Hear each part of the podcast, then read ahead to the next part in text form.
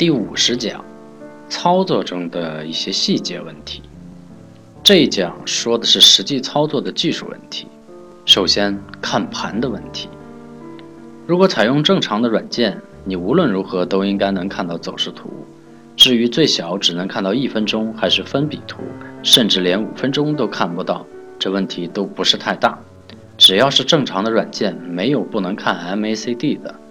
问题的关键是 MACD 只是力度比较的辅助，因此是最先定好比较哪两段走势，然后才去选择看一分钟的还是三十分钟的，更适宜辅助判断。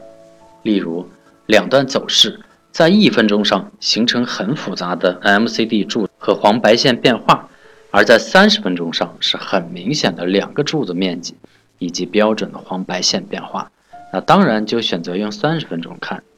虽然由于 MACD 与 K 线价格相关，所以一般情况下，三十分钟级别的走势变化经常应对在三十分钟的 MACD 上，但这不能因此而改变先根据中枢与走势运动的分析，然后选出需要比较力度的走势段，最后采用 MACD 辅助判断的顺序原则。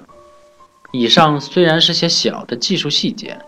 但更重要的是一些操作心理上的细节，理论的探讨是为了树立操作的信心。注意，操作的信心是非常重要的。当然，还为了对走势有一个精确的分析去指导操作，但其心理层面的意义也是极为重要的。当你对应用缠论走势分析以及操作的绝对性有把握后，以后解决的都是一个操作精确度的问题。一个正确的理论应用到实践中。特别是面对瞬息万变的市场，因为应用的人的经验与心理状态，其结果自然有很大的差异。如何提高操作的精确度，就是一个长期实践的问题。但无论如何，只有在操作中才能解决这个问题，否则永远都是纸上谈兵，那是毫无意义的。一个最常见的心理就是，看到是买点或卖点了，但买了还跌，卖了还涨。所以下次就不敢尝试了，这在操作不熟练的人中太正常了。因为对买卖点的判断，开始时一定都达不到理论所确立的精确度。毕竟是人，人总有点盲点和习惯。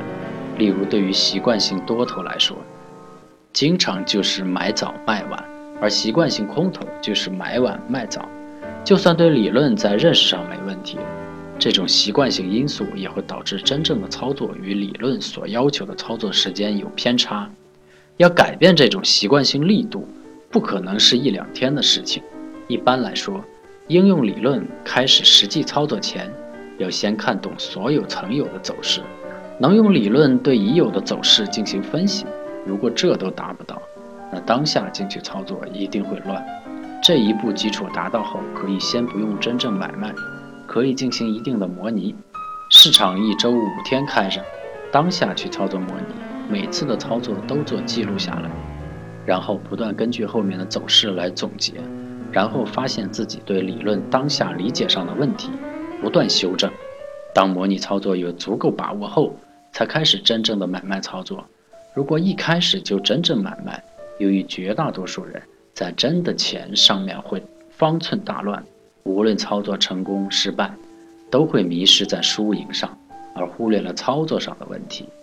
所以，首先要把静态的已有的图形分析清楚，然后再进行动态的当下的分析把握，最后才是实际的操作，这样就比较稳妥了。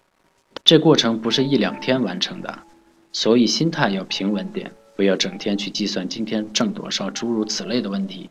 说白了。如果你没有一套有效的方法，只要你在市场里，你赚的钱从本质上就不是你的，只是暂时存在你那里。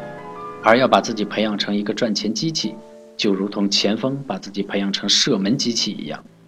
方法学了都会，但神射手却不一定都是，这需要更多的努力。市场的技术是需要磨练的，关键是真正掌握技术。只要掌握了，赚钱就成了自然的事情。只要有足够的时间，就自然产生足够的钱。